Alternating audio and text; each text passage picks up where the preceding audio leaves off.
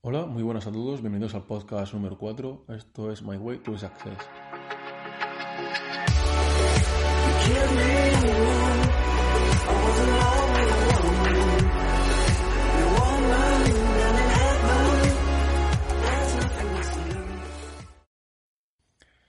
En el episodio de hoy vamos a hablar del deporte, ya que es uno, otro de los pilares básicos para mantener una vida productiva y una salud de hierro. Como ya he explicado en alguno de los podcasts, eh, la sociedad actual ha cambiado mucho respecto a las anteriores. Ahora no nos tenemos que mover apenas para hacer las cosas en el día a día. Incluso los trabajos de ahora nos hacen estar sentados durante horas y horas. Aparte, las innovaciones tecnológicas como los automóviles han facilitado el desplazamiento de las personas que han contribuido al sedentarismo de la población, eh, a la cual cada vez parece que le cuesta más hacer ejercicio físico y que si éste se practica a veces es solo con el objetivo de quitarse esos kilos de más que a nadie le gusta. Es evidente que antes de estar siempre en la calle, al estar siempre en la calle, perdón, y realizar tantas actividades eh, para conseguir comida o trabajos físicos, no se, no se necesitaba realizar deporte si no era por placer la asistencia de gimnasios. Hoy las personas cargamos con un estrés mental elevado, pero no con estrés físico, y pensamos estar ocho horas en la oficina, a irnos a nuestra casa, a estar con el ordenador o la televisión, alegando que no hay tiempo ni fuerza para ponerse a hacer deporte.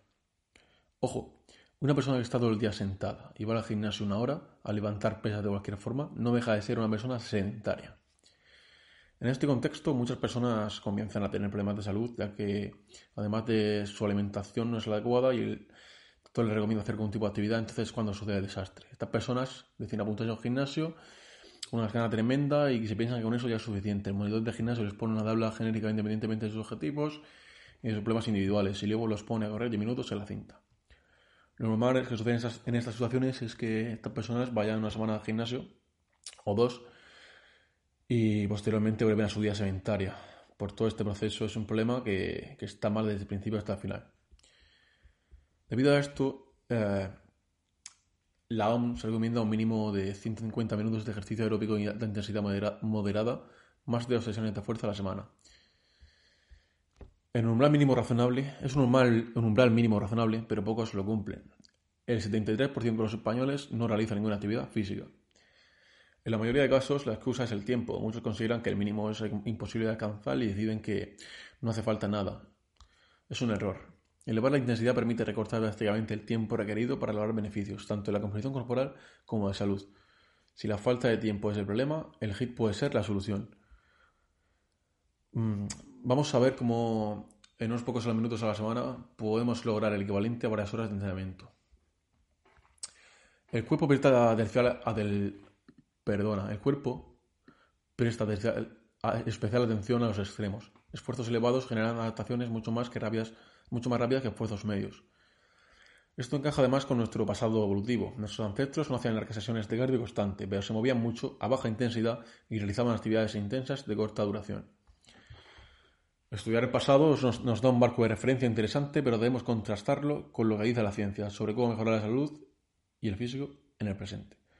En su momento revisamos múltiples estudios sobre los beneficios de alta intensidad, pero en los últimos años se han disparado las publicaciones sobre este tipo de entrenamiento.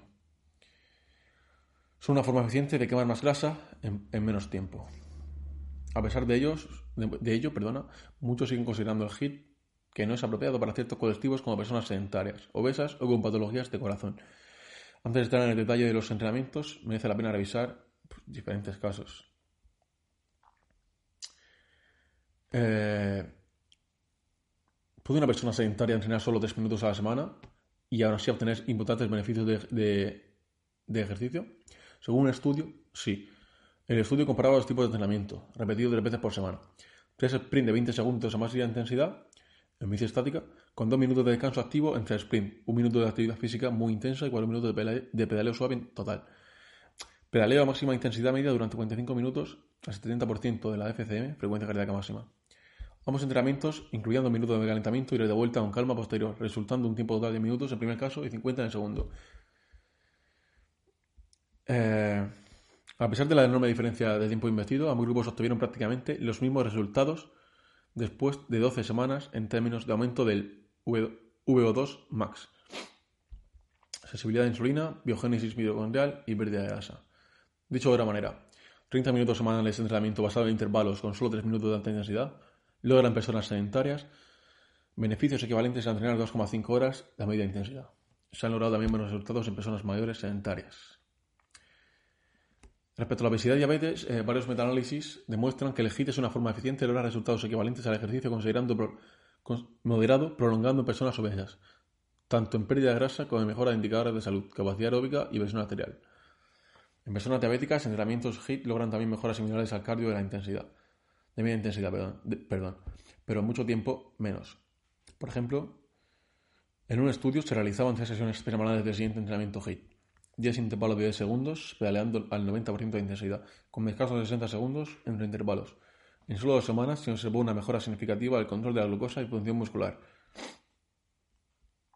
Y bueno, esto es un poco para ponernos en, contexto ¿no? de, la necesidad que tenemos a veces de, hacer deporte y no ir solo al gimnasio dos semanas porque, porque te ves gordo. ¿no? O sea, hay que tener en cuenta muchas veces y hacer caso a, expertos y, no apuntar al gimnasio y hacer caso al monitor. Eh, a lo mejor en el futuro hago, algún podcast hablando un poco más sobre los hits, pero esto ha sido un poco la, guinda del pastel, ¿no? Eh, bueno, este ha sido el podcast de hoy y muchísimas gracias por escucharme y hasta la próxima.